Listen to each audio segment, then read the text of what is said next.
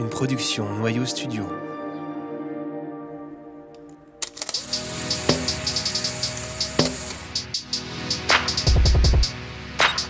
Vous écoutez Vision, un podcast sur la photographie contemporaine.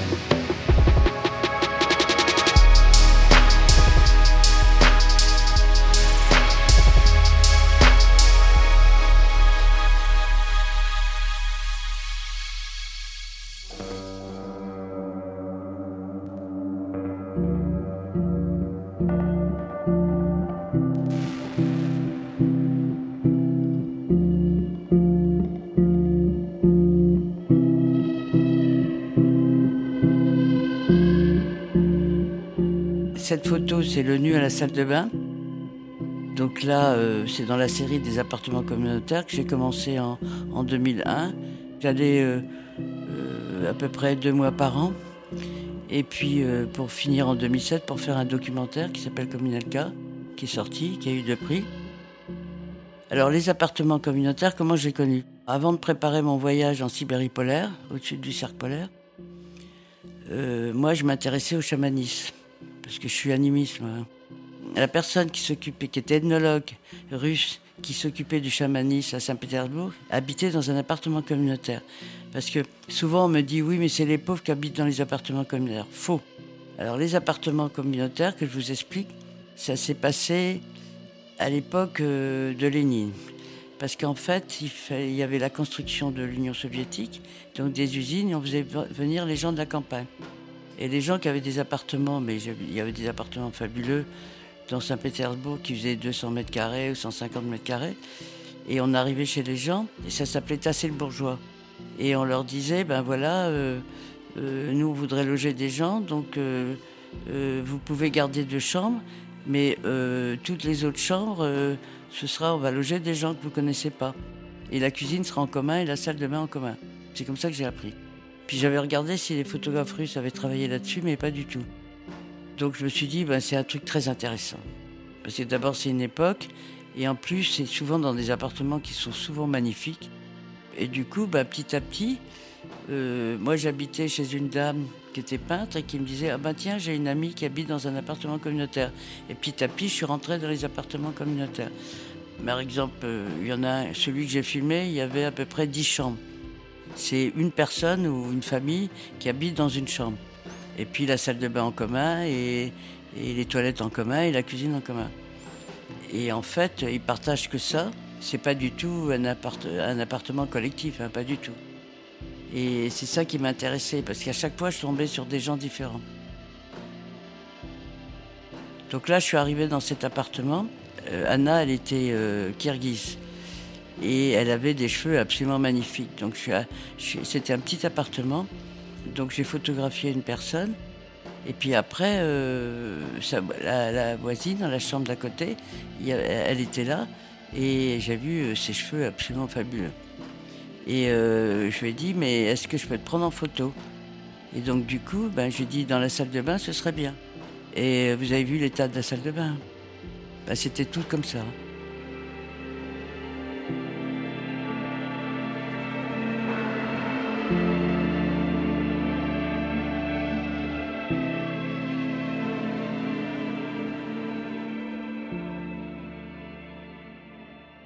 Moi, j'ai eu de la chance parce que c'est du, c'est du négatif, argentique.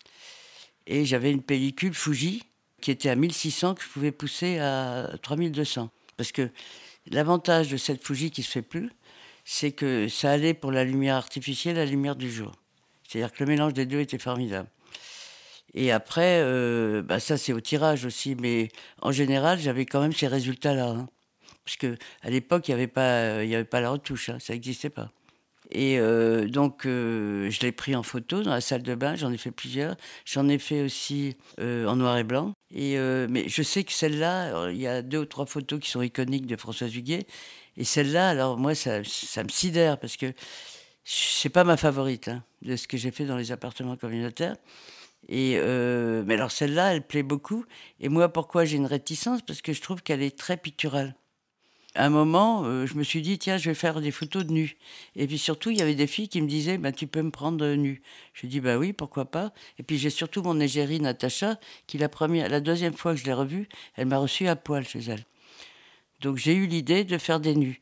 Et en fait, les nus, c'est encore euh, à l'époque, je ne sais pas si c'est comme ça maintenant, mais à l'époque, poser pour un artiste, c'était très très bien. C'était en France, c'était comme ça avant. Hein. Et poser pour être modèle d'artiste, ça plaisait énormément. Les gens disaient oui. Donc c'est pour ça que j'ai fait beaucoup de photos nus. Voilà. Et alors les, carrelages, les carrelages comme ça, cette espèce de vert et jaune, c'était souvent euh, les carrelages étaient déterminés par l'État. Et alors souvent, je voyais dans les appartements communautaires, c'était l'État qui, disait, bah, ce sera ces couleurs-là. C'est typique de, des couleurs de, l'époque euh, l'Union soviétique de la décoration. Alors moi je suis bigoudane, hein. vous savez, euh, puis bigoudin c'est la, coiffe, hein. mes, grands-parents ne portaient pas la coiffe. Mais euh, donc moi je suis bigoudane, et euh, alors je vous annonce que Jésus-Christ est bigoudin, hein. c'est Bigoudin qui dit ça. Donc nous on est un peu particulier, le pays bigoudin c'est Pont-l'Abbé, c'est 50 km sur 50 km. C'est tout petit en Bretagne, mais c'est la seule vraie Bretagne. Et on est encore une colonie française. Vous savez pourquoi? On est une colonie française parce qu'Anne de Bretagne s'est mariée avec le roi. Et avant, on était indépendant. Et donc, euh, mon père, euh, qui était de là, qui était d'une famille de 11 enfants, il a fait une école d'ingénieur. Et après, en 1930, il a cherché du boulot. On lui a proposé dans les chemins de fer en Afrique, au Congo. Et puis, euh, et puis tout d'un coup, on lui a proposé de, dans les plantations de caoutchouc, ce qu'on appelait l'Indochine, quoi, Vietnam et Cambodge. Donc il est parti en 1930, marié en 1935 avec ma mère. Et euh, mon frère et ma sœur sont nés à Saigon, enfin, qu'on appelle Ho Chi Minh Ville maintenant. Et moi, euh, je suis. Quand les Japonais sont arrivés, mon père est parti de l'Indochine avec mon frère et ma sœur et, ma mère. Et moi, j'ai été conçu dans le détroit de la, de la, Sonde. Hein. C'est entre la Malaisie et l'Indonésie. Et Sumatra. Bon, c'est une plaisanterie, hein, mais c'est mon père qui me disait ça. Et euh, je suis né en 42, donc, euh, parce qu'ils ont fait en bateau, ils ont fait tout le tour. Et euh, ils sont arrivés au Portugal, puis après ils ont été en France. Et je suis né en 42. Deux ans après, on est retourné au, en Indochine. Donc, et moi, jusqu'à l'âge de 10 ans, été élevé donc, au Vietnam et au Cambodge.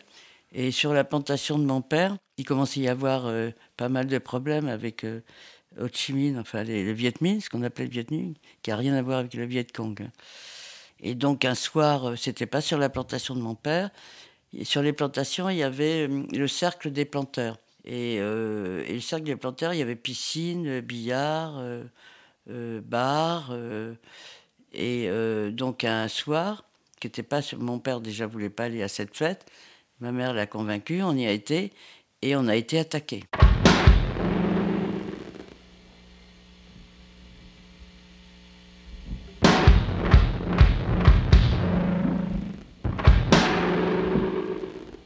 C'est la panique, vous imaginez? Ça tirait de tous les côtés. Après, euh, ma mère nous a cherché pour nous ramener parce qu'elle elle voulait nous mettre dans, une voiture. Elle avait une 15 Citroën. Et euh, on lui a dit, mais tu sais, euh, ton fils et ta, jeune et Françoise et sont déjà partis. Mais il reste ta fille aînée qui est dans les cabines de la piscine. Donc elle l'a trouvée et puis elle est partie. Et moi, je me suis caché sous le bar. Puis quand ça a commencé à plus tirer, je suis sorti, j'ai vu 14 morts, le sang partout. Et euh, mon frère était dans la cuisine, donc on a été embarqué avec une autre femme et deux autres euh, adultes. Et ben, on a une plantation de caoutchouc, c'est 40 000 hectares, hein, donc il faut marcher pour arriver jusqu'au Mekong. Donc on a marché, marché dans les, la plantation, les marais, etc. Et puis euh, en bateau, ben, et ils ont, ils ont dit aux adultes qui, euh, iraient dans un camp euh, près de Saigon, tandis que nous, euh, on, irait, on resterait au Cambodge. Et puis finalement, ils ont libéré la femme parce qu'elle avait des enfants en bas âge. Et ils nous ont gardés, mon frère et moi. Mon frère avait 12 ans et moi 8 ans. Et là, on a été dans un camp qui était dans la jungle. Alors, bon, le camp, c'est des baraquements en bambou Moi, j'étais la seule petite fille. Il y avait la femme du commissaire politique, qui lui était un mec, qui était un mec euh, qui a fait ses études en France, et qui le matin qui nous faisait la classe, parce que nous on a été pris euh, au mois d'août, donc après, euh, ben, on plus la classe, donc il nous faisait la classe le matin. On a pris le cambodgien, le vietnamien que je connais plus. Maintenant, mon frère parle encore. Et puis tout d'un coup, l'armée française a voulu attaquer le camp, donc on a été envoyé dans un autre camp. Et là, mon frère a voulu s'échapper, il a été pendu par les pieds. Moi, j'avais des crises de palu terribles. Et puis surtout, moi, ce qui me faisait peur, c'est qu'il y avait des bêtes sauvages. Il y avait des serpents, des migales et tout. Moi, j'avais peur de ça. Et puis, euh, un jour, euh, le commissaire politique nous a dit, ben, euh, ben voilà, on vous met dans une charrette et vous retournez chez vous. On était à 50 km de chez mes parents. Donc, il nous a mis dans une charrette. Et moi, je voulais pas partir. Ça s'appelle le syndrome de Stockholm. Hein. Donc euh, je m'étais habitué. Et puis, euh, puis je savais qu'il fallait que je retourne en classe. Hein. Donc du coup, euh, on a atterri et on a atterri dans la pagode qui était sur la plantation que dirigeait mon père. Et là, on est resté deux jours chez les bons, très très bien accueillis. Et ils ont dit à mon père, envoie ton chauffeur parce que c'est un peu dangereux, il y a quand même beaucoup de Vietmis. Donc il a envoyé le chauffeur, puis on est retrouvé à la maison, donc ça a été une fête partout et tout ça. Donc on a toutes les photos de ça on a eu de la chance parce que les bons, les religieux bouddhistes cambodgiens qui ont dit garder des enfants, c'est pas possible. Parce que en fait, ma mère est allée, aller voir le gouverneur d'Indochine, qui évidemment n'a rien fait du tout, mais euh, ils ont proposé qu'on soit échangé contre deux commissaires politiques. Et Ho Chi Minh a dit ah non, euh, non, non, non, ça vaut pas deux commissaires politiques. Et on a eu de la chance parce que c'est vraiment les religieux euh, cambodgiens. Et le, vénérable, ça s'appelle un vénérable, celui qui dirige la pagode. Le vénérable, il est resté ami avec mes parents. Ils sont écrits pendant souvent. Et puis malheureusement, il a, au moment des Khmer Rouges, euh, il a été tué.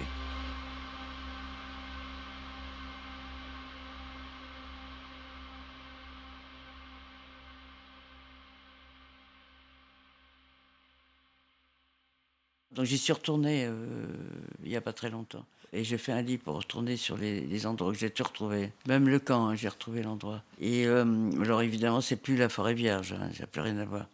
Il y a eh ben, la pagode, euh, les vieux que j'ai photographiés d'ailleurs.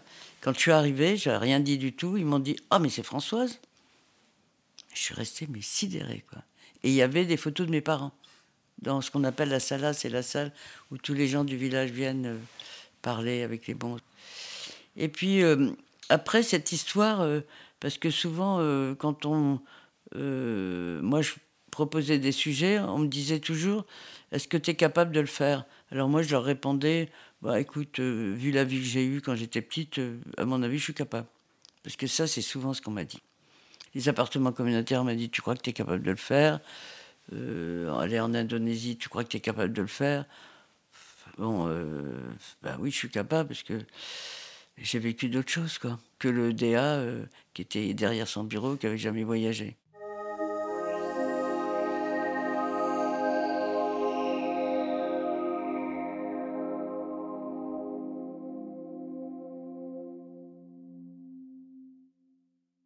Je suis revenu en France parce que mon père, euh, on a été libéré euh, en 51. Bah, nous, on a été envoyés à Saigon parce que c'était trop dangereux. Il y avait beaucoup de problèmes à l'époque.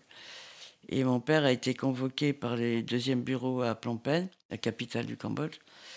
Et on lui a dit, vous donnez vos renseignements. Mon père m'a dit, vous ne m'avez pas aidé, vous n'aurez rien du tout.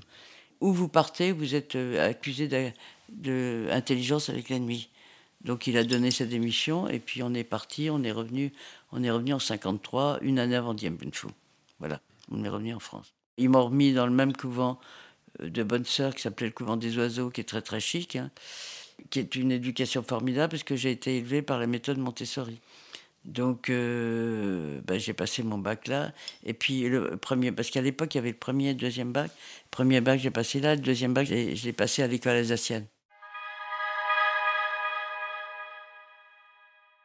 Je voulais faire du cinéma. Et puis, à l'époque, c'était l'IDEC. Maintenant, c'est la FEMIS. Et puis, euh, nous, on avait premier, deuxième bac. Et après, on avait propédeutique. On refaisait toutes les matières. Hein. Et quand euh, j'ai vu le programme qu'on avait pour l'IDEC, ben, c'était que du texte. Moi, j'ai dit, ah non, mais moi, ce que je veux, c'est faire d'images et tout. Et je me suis dit, c'est pas la peine, euh, je vais refaire, euh, je vais encore refaire du texte. Maintenant, la famille, c'est différent, parce qu'il y a des filles qui sont. Il y a une fille qui est venue me voir, justement, qui préparait la famille et qui faisait un storyboard et tout en photo. Tandis que là, à l'époque, non. Du coup, ben, je me suis dit, ben, pourquoi pas la photo, quoi. Il y a mon mari qui faisait beaucoup, il a fait les arts déco, il faisait beaucoup de photos déjà. Donc euh, moi je suivais, donc euh, il avait un appareil, puis moi j'ai acheté un appareil. Et puis après, euh, bah, j'ai, dans Paris, je faisais des, je faisais des ombres de, de, feuillage, des trucs comme ça, quoi. Pas terrible, quoi. Et c'est vrai que j'ai essayé dans les bistrots de faire des photos, mais j'avais, j'étais très timide, quoi. J'osais pas, quoi. J'osais pas. C'est pas facile, hein, de se présenter comme ça. C'est pas facile. Maintenant, il n'y a aucun problème. Mais j'osais pas parler aux gens, quoi.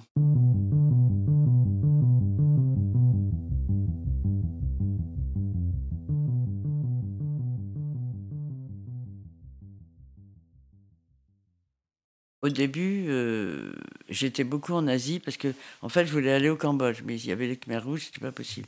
Donc, en fait, j'étais euh, en Indonésie, en Malaisie, Singapour. Tout ça, c'est dans les années 80 que j'ai adoré, quoi, parce que Singapour, ça a beaucoup changé, mais euh, il y avait le quartier chinois, le quartier indien. Kuala Lumpur, c'était passionnant aussi. Il y avait, par exemple, toutes les boutiques avait des, avait des publicités qui étaient sur, sur des stores en bambou. Tout, ça, je faisais de la diapo à l'époque. Ça, j'ai, retour scanné, c'est magnifique. C'est juste magnifique. Et puis l'Indonésie aussi, Sumatra aussi. L'Indonésie, j'aime beaucoup ce pays. Puis après, j'étais au Japon, parce que le Japon, j'avais très envie. Et puis, euh, parce que j'avais vu des films japonais.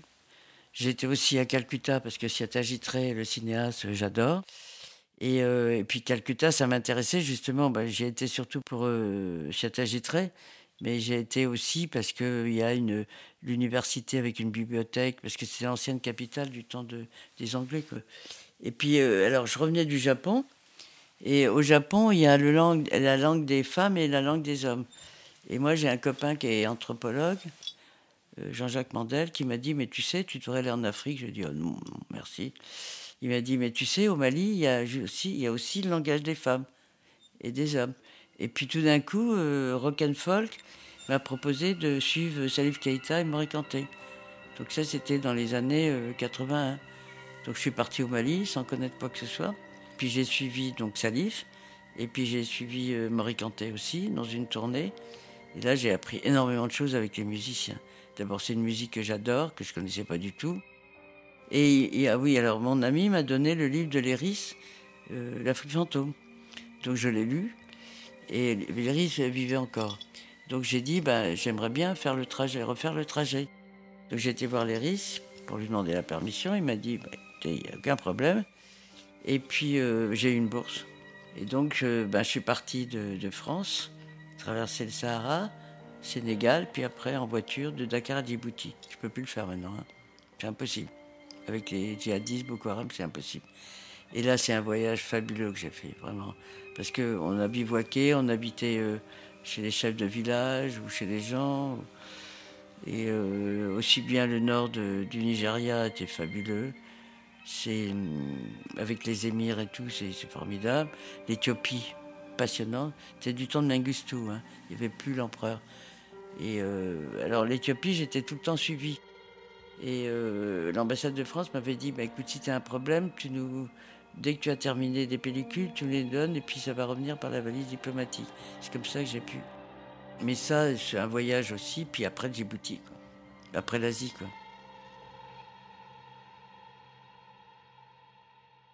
Après avoir travaillé pour ce journal qui s'appelait Santidée, qui avait un sujet de 15 pages de curiosité, donc moi je ramenais des sujets, notamment par exemple les marionnettes euh, balinaises qui était en cuir. Et moi, le sujet, c'était la dentelle de cuir, c'était marionnette, donc photo et texte. Euh, bah, les publicités en bambou, justement, c'était ça. J'ai fait aussi euh, les uniformes des écoliers japonais. Et puis tout d'un coup, au bout d'un certain temps, je me suis dit, je, je préfère être, j'aimerais bien photographier le social. Donc du coup, ben, j'ai, connu Christian Cojol et j'ai commencé à travailler pour Libération pendant une vingtaine d'années. Mais en même temps, je faisais d'autres choses. Hein. Je faisais les séries de mode aussi.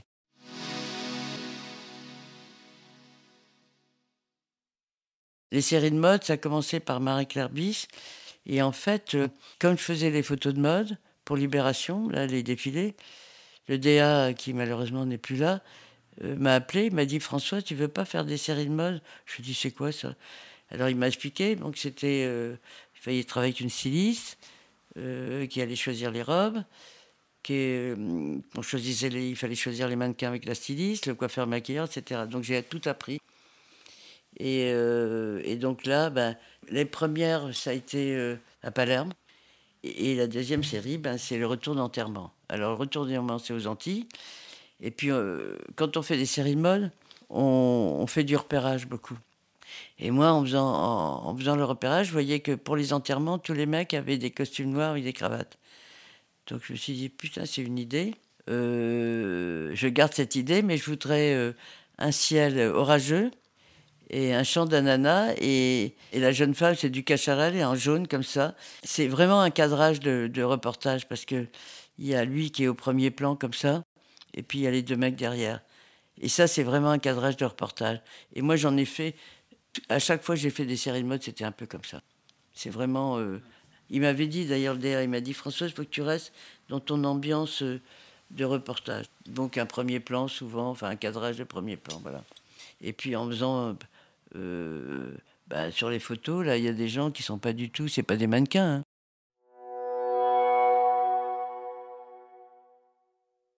Par exemple, quand j'ai fait les défilés de mode, je coupais les têtes. Donc je suis toujours hors sujet parce que moi, à côté de moi, il y avait des gens qui disaient, c'était des jeunes qui, connaissaient le nom de tous les mannequins. Bon, moi, j'y connaissais un peu, mais enfin, bon, c'était pas quand même mon idéal de connaître tous les gens. Et donc je coupais les têtes, puis je prenais souvent de, euh, de dos quand elles partaient.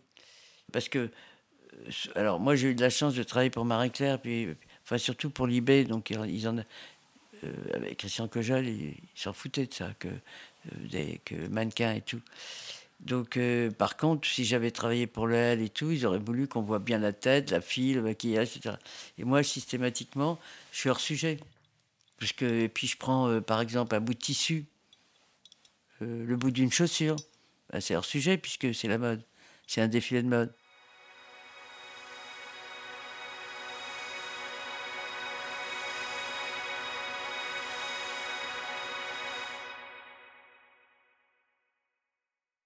Par exemple, quand je suis parti aussi bien au Japon, euh, j'ai regardé les films.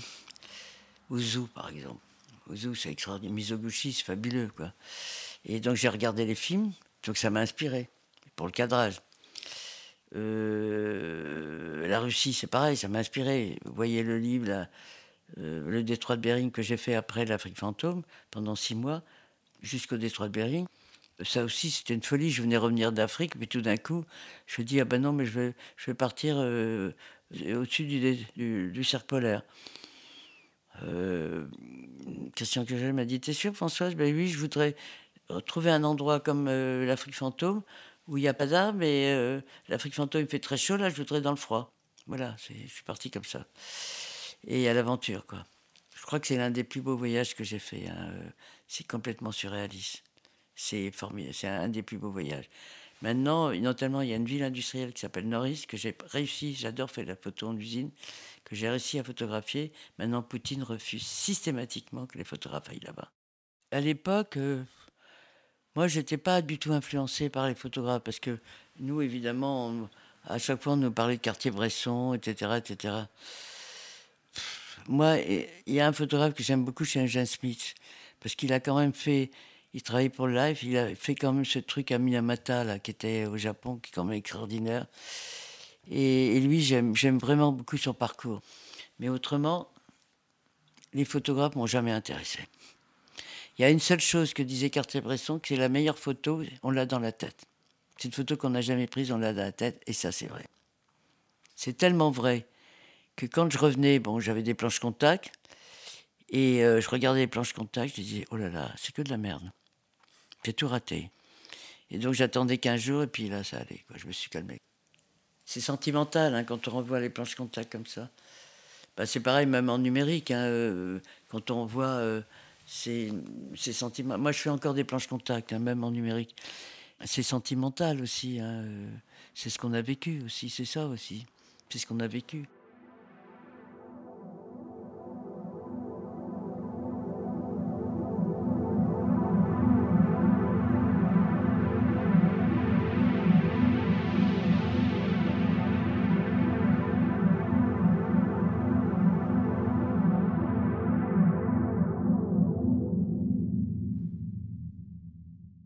Je lisais énormément. Quand j'ai préparé l'Afrique, je lisais énormément. Quand j'ai préparé la, la, euh, la Sibérie polaire, j'ai lu énormément. Bah, Dostoevsky, Gogol, Saint-Pétersbourg, etc. L'Afrique aussi, j'ai lu énormément. Puis j'ai rencontré des ethnologues, etc., qui me parlaient du pays. Puis j'allais beaucoup au cinéma. Et puis maintenant, ce qui m'inspire aussi, c'est les séries. Il y a des cadrages et des lumières dans les séries. Parce que les gens disent, une série. Ben non, il y a des trucs formidables. Et puis il y a aussi aller voir les trucs un peu, les, expositions un peu. Bon, je parle pas d'aller chez Vuitton systématiquement, mais euh, d'aller voir. Euh, voir des expositions, des peut-être euh, des galeries ou des petites expositions. Par exemple, le musée romantique là qui est à Paris, qui est une merveille. Ben, il faut le visiter, quoi il faut le visiter, il faut systématiquement, il faut, il faut creuser, creuser, creuser. Pareil pour la musique. Et puis, c'est comme ça, petit à petit, j'ai commencé à parler avec les gens, parce que je fais beaucoup de photos chez les gens, et parler avec les gens, parce que ce qui m'intéresse, moi, c'est la vie des gens. Ma vie, bon là, je vous la raconte, ma vie, mais bon, c'est pas, pas forcément passionnant, mais la vie des gens, c'est passionnant. Moi, quand j'ai fait euh, autour de Paris, pour le Grand Paris, il va y avoir 68 gares, j'ai décidé de faire 45 familles à côté des futures gares. Donc ça n'a pas été facile pour trouver. Moi, j'ai trouvé. Mais je suis tombé sur des gens, sur des trucs extraordinaires. Parce que j'ai été dans une famille euh, euh, cambodgienne, une autre famille des Sénégalais, toutes sortes de familles, des vieilles dames. et leur vie m'intéresse, c'est ça qui m'intéresse. Moi, ma vie, bon, ça va, je la connais. Mais moi, ce qui m'intéresse, c'est la vie des gens. C'est passionnant, la vie des gens. D'abord parce que la vie des gens, c'est souvent ils viennent d'une autre culture, d'un autre pays, et ça, c'est indispensable de le savoir, et indispensable de rencontrer ces gens, indispensable. Moi, souvent, parce que le Mali, c'est mon deuxième pays, j'adore ce pays, et souvent euh, les travaux là, ils sont faits souvent par euh, par des ouvriers, euh, et moi, j'arrive et puis je, je, leur dis bonjour, etc. Puis je leur parle en bambara. Ils me regardent, ils me disent Non, mais attends, c'est pas vrai, une Française qui parle bambara. Et là, je dis Mais vous, venez d'où? Vous êtes Soninké? Il me dit Oui.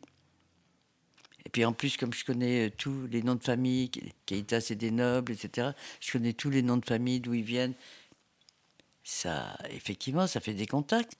Et puis à ce moment-là, tout d'un coup, je leur dis bah, pourquoi je peux pas aller, aller chez un Malien? C'est pas évident, hein faire des photos chez les Maliens, en France.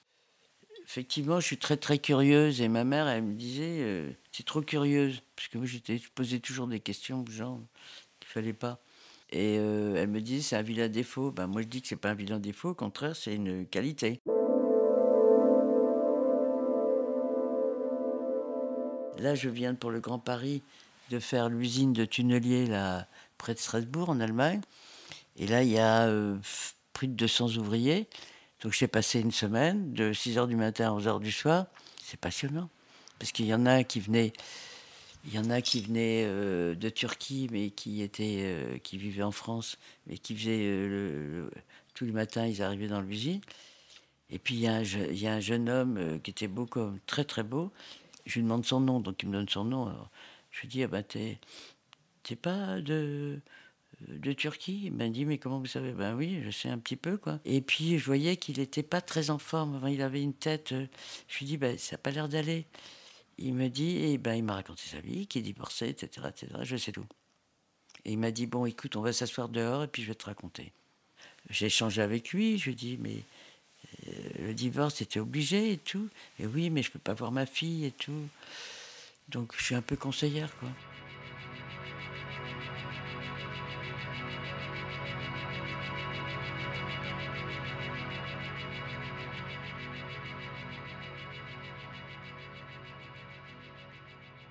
Au début, j'ai commencé par, les, par la couleur, en, diapositive. Et puis après, euh, je suis passé. Alors, c'est un choix. Par exemple, le Japon, j'ai pris qu'en noir et blanc. Parce que je voulais pas. Par exemple, l'Afrique, c'est que du noir et blanc. Parce que sinon, ça fait carte postale. Pour la Sibérie polaire, j'ai fait deux voyages. J'ai fait un voyage d'essai. J'ai fait couleur et noir et blanc. Et en noir et blanc, euh, bah, j'en ai discuté avec Christian Cogel et ça faisait sinistre. Du coup, j'ai utilisé une pellicule qui est euh, très douce Et comme la lumière est très douce, donc ça correspondait complètement. Ben là, l'usine, par exemple, j'en ai fait en noir et blanc et en, et en argentique et en couleur, en fonction du sujet.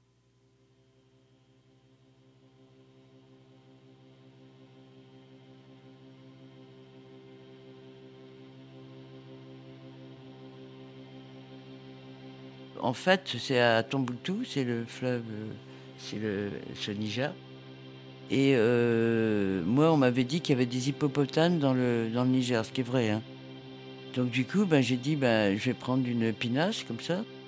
J'ai demandé au mec, qui est un bozo, c'est l'ethnie bozo, hein, l'ethnie des fleuves, c'est les bozos. Et euh, on est arrivé près des, des hippopotames, on voit que des petits trucs comme ça, des petites oreilles. Et puis tout d'un coup, miracle, il y a un troupeau de dromadaires de l'autre côté qui arrive. Donc j'ai ouvert la sur j'étais là, je pourrais la montrer aussi. Et euh, bon, je shoot, je shoot, je shoot. Et tout d'un coup, miracle, il baisse sa tête et le dromadaire est pratiquement au-dessus de lui. Mais ça, cette photo-là, elle est en argentique. En numérique, je l'aurais raté. C'est un miracle. Et là, c'est une seconde. Hein. Le mec, pas le dromadaire, mais le fait qu'il baisse, baisse la tête. il y a des gens qui m'ont demandé si j'avais pas fait exprès en, Photoshop. Ça, c'est un miracle, cette photo. Le cadrage, moi je me souviens où l'ironiste m'a dit Mais Françoise, tu as cadré à gauche, le vide est à droite. Ben, je lui dis Ben oui, mais oui, c'est comme ça. Ben, moi j'aime bien ce cadrage. C'est un cadrage que j'adore.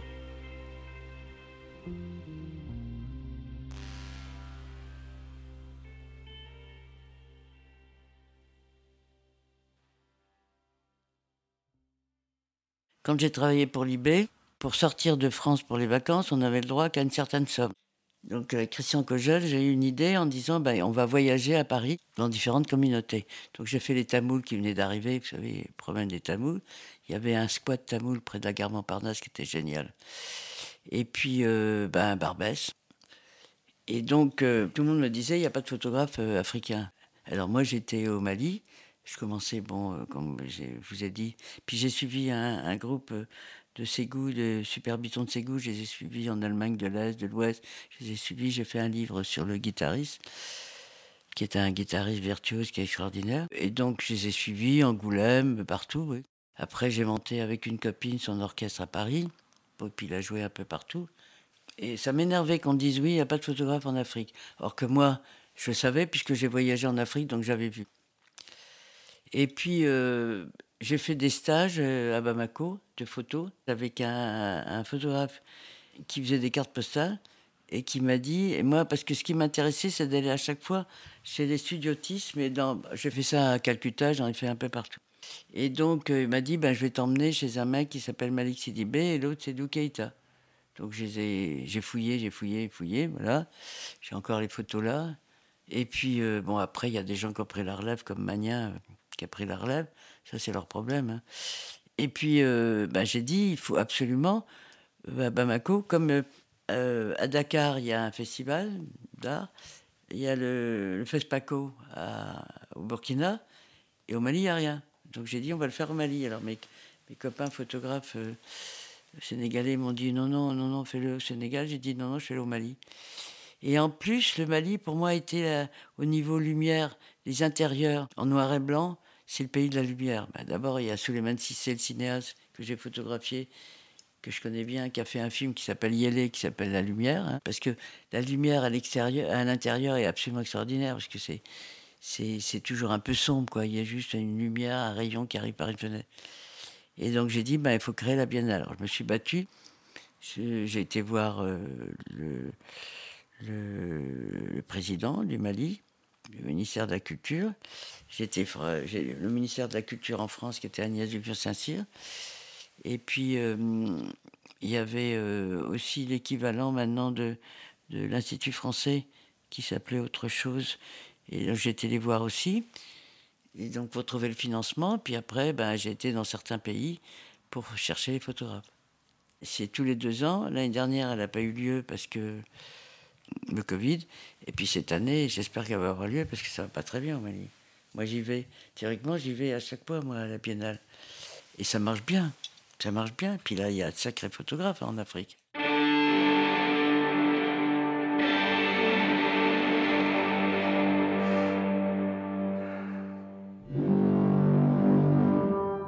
Ah, moi, c'est 24 heures sur 24.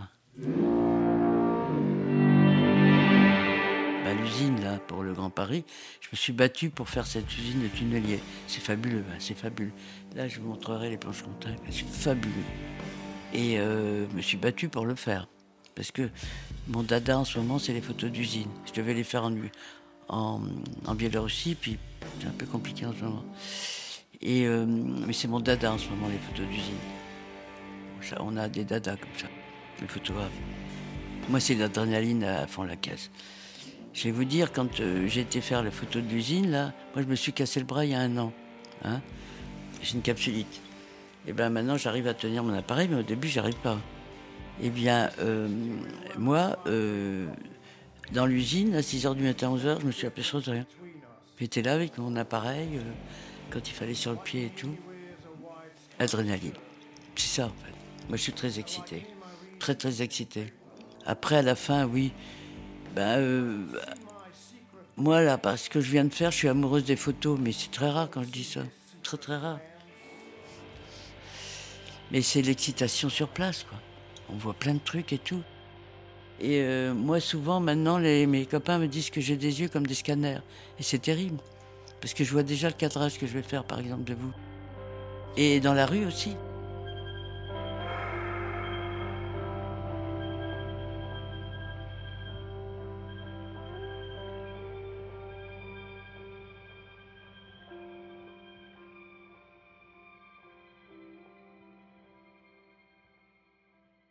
Là, euh, pour les vacances, là j'étais en Bretagne, bah, dans le pays Bigoudin.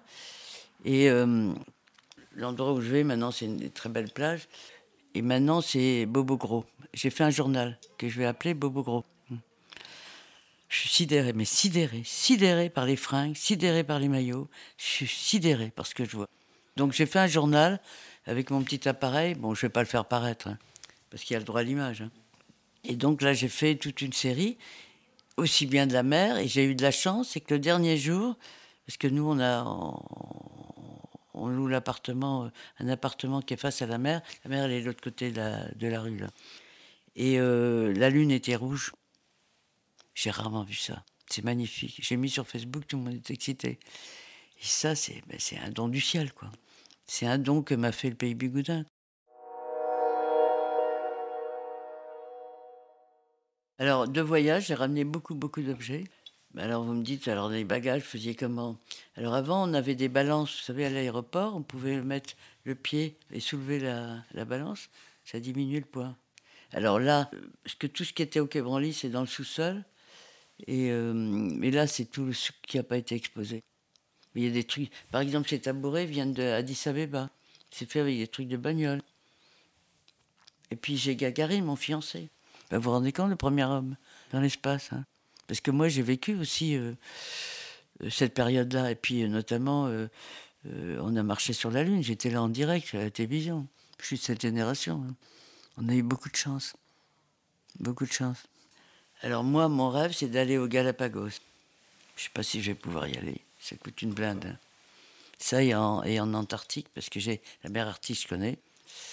Là, je sors un livre sur la pollution de la mer Arctique. C'est parce que le premier livre que j'ai fait en route pour Bering, j'avais pas mis ça. Donc j'ai refait un editing et donc j'ai mis ça. Ça s'appelle 92, une catastrophe annoncée. C'est terrible.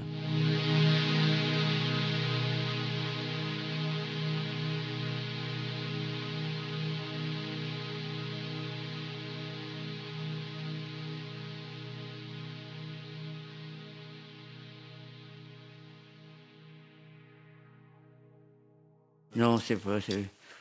C'est pour moi. C'est égoïste, c'est pour moi. C'est pas pour les autres. Moi, je dis toujours, c'est ce que je dis à Maxime, je dis, quand tu commences quelque chose, tu penses surtout pas un livre, surtout pas une exposition, surtout pas. Quand j'ai traversé l'Afrique, quand j'ai fait euh, la Sibérie polaire, j'ai jamais pensé faire un livre. Surtout pas. Tu fais les photos, tu t'embarques dans un truc, tu rêves, tu t'embarques dans un truc, tu y vas à fond, à fond, à fond, l'adrénaline, et surtout, tu penses pas, ah ben oui, je vais faire un livre, je vais faire une exposition, surtout pas. Moi, j'ai jamais fonctionné comme ça, jamais. Et puis, euh, moi, il y y a un truc qui m'a vachement aidé, c'est Courrier International.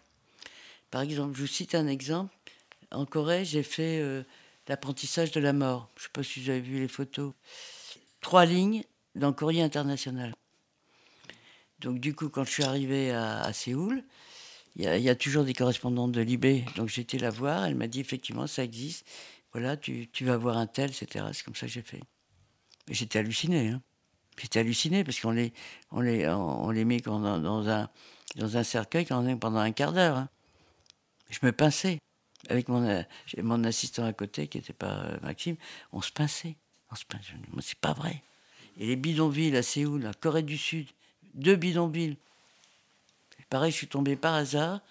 J'étais en voiture, j'ai dit euh, au taxi, j'ai dit d'arrêter. Puis je voyais des baraques, euh, rien à voir avec les baraques modernes. C'est bizarre et tout, donc je dis d'arrêter. On est sorti du taxi. Et puis, euh, et tout d'un coup, je suis tombé euh, sur un monsieur et je dis Mais c'est quoi ça? Il m'a dit Bidonville, c'est moi qui m'en occupe. Je suis du bol, quoi. il m'a dit Je vais vous faire visiter. il y a une des photos d'ailleurs qui est, dans le, qui est à Visa. Curiosité. Curiosité et surprise, surtout quand on a envie de quelque chose, moi j'estime que je suis une enfant gâtée. Parce que quand j'avais envie de quelque chose, ben, j'allais jusqu'au bout. Donc je dis je suis une enfant gâtée.